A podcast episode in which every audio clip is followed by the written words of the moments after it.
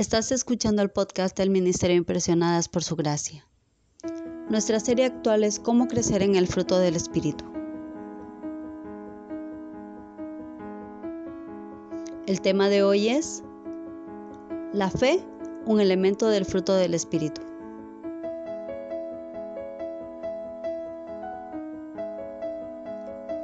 Dios es fiel y de la misma forma Él espera que nosotros seamos fieles a Él. Pero, ¿cómo podemos ser fieles a pesar de todo?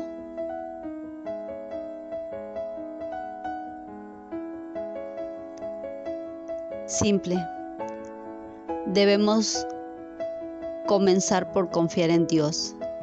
Él espera que nosotros confiemos en Él.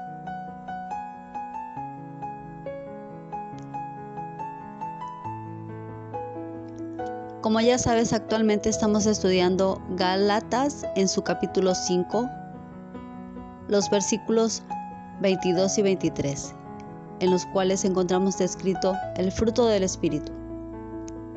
Este fruto está compuesto por nueve elementos y uno de ellos es la fe. Para comenzar con el estudio de hoy acerca de la fe, me gustaría leerte lo que dice el diccionario bíblico Holman acerca de este elemento del fruto.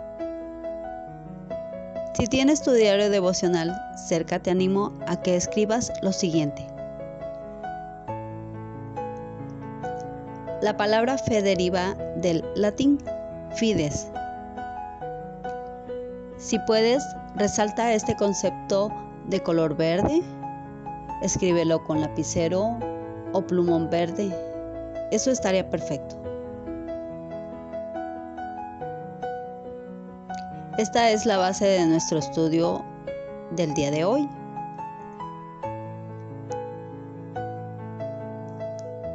Fides, es decir, fe, denota confianza.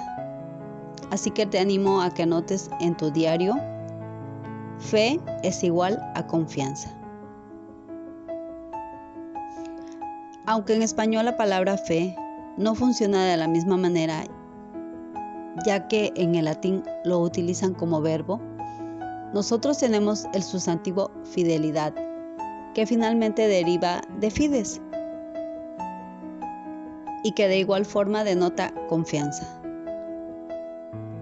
Es por eso que en algunas traducciones de la palabra de Dios podemos leer que la palabra fidelidad se encuentra en el estado del fruto del Espíritu.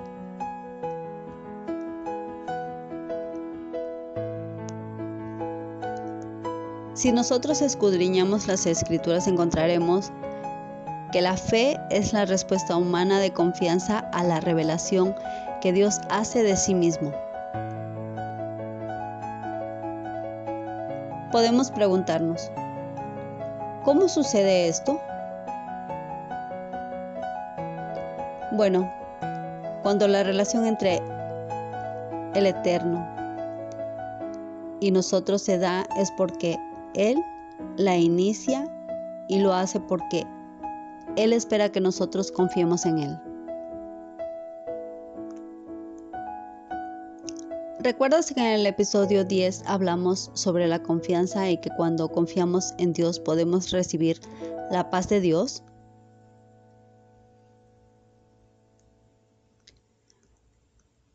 Esto resulta precisamente de la relación que existe entre Dios y nosotros individualmente. La falta de confianza en Él fue en esencia el primer pecado que cometió la humanidad en Génesis capítulo 3, en los versículos del 1 al 7. Y desde entonces Dios ha estado constantemente comprometido en inspirar y nutrir la confianza en Él por medio de lo que dice y hace en beneficio de los que lo necesitan. Esto quiere decir que la fe en Dios es un tipo de conocimiento personal y limitado de Dios.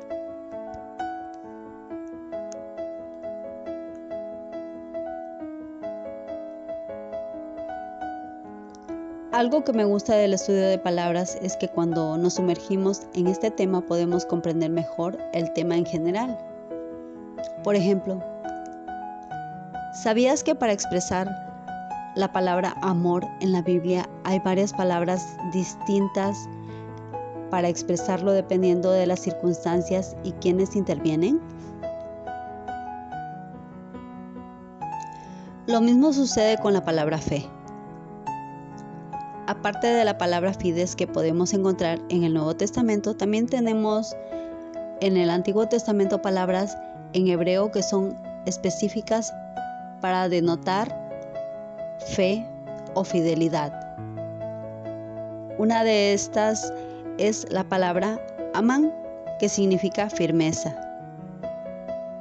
Y diversas formas de esta raíz se utilizan para describir la relación entre Dios y la humanidad.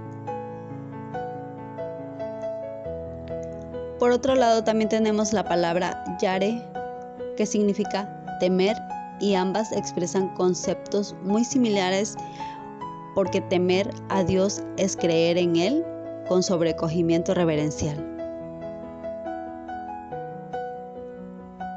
Temor a Dios es tener la firme convicción de que los mandatos divinos son confiables. Así como Amán y Yaré revelan mucho sobre las características objetivas y subjetivas de la fe genuina, también revelan que tener temor de Dios es conocerlo de modo personal.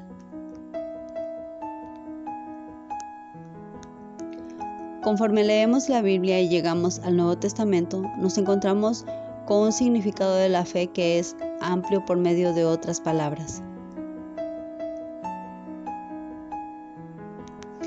Por ejemplo, la palabra griega pistis generalmente es traducida como fe y la palabra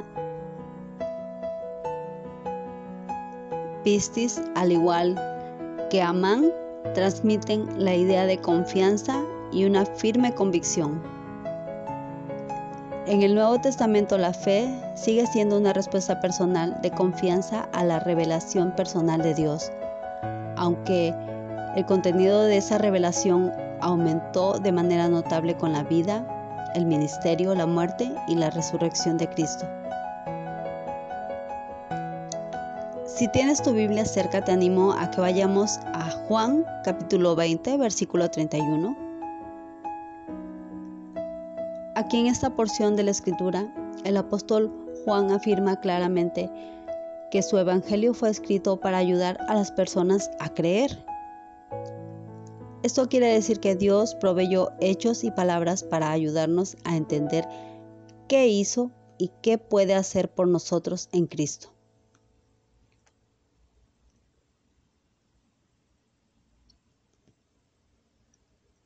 Cuando leemos progresivamente la Biblia podemos observar que Dios siempre se ha relacionado con los seres humanos por medio de la fe y la confianza en lo que Él dice y hace.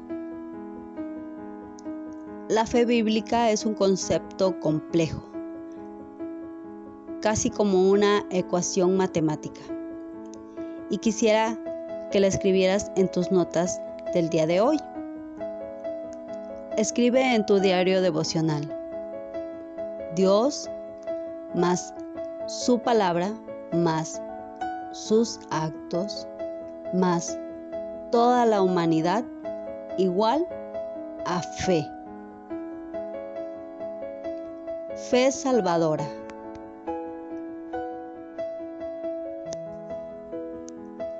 Todos los elementos que componen nuestra ecuación anterior desempeñan papeles fundamentales. Cuando se produce fe salvadora, significa que Dios ha capacitado a alguien para que lo conozca mediante la revelación de sí mismo en las palabras y los hechos en Cristo. Dios mismo activa la fe en el que oye su palabra y permite que el oyente se torne fiel en Cristo, así como Él es fiel, como dice Apocalipsis capítulo 19, versículo 11.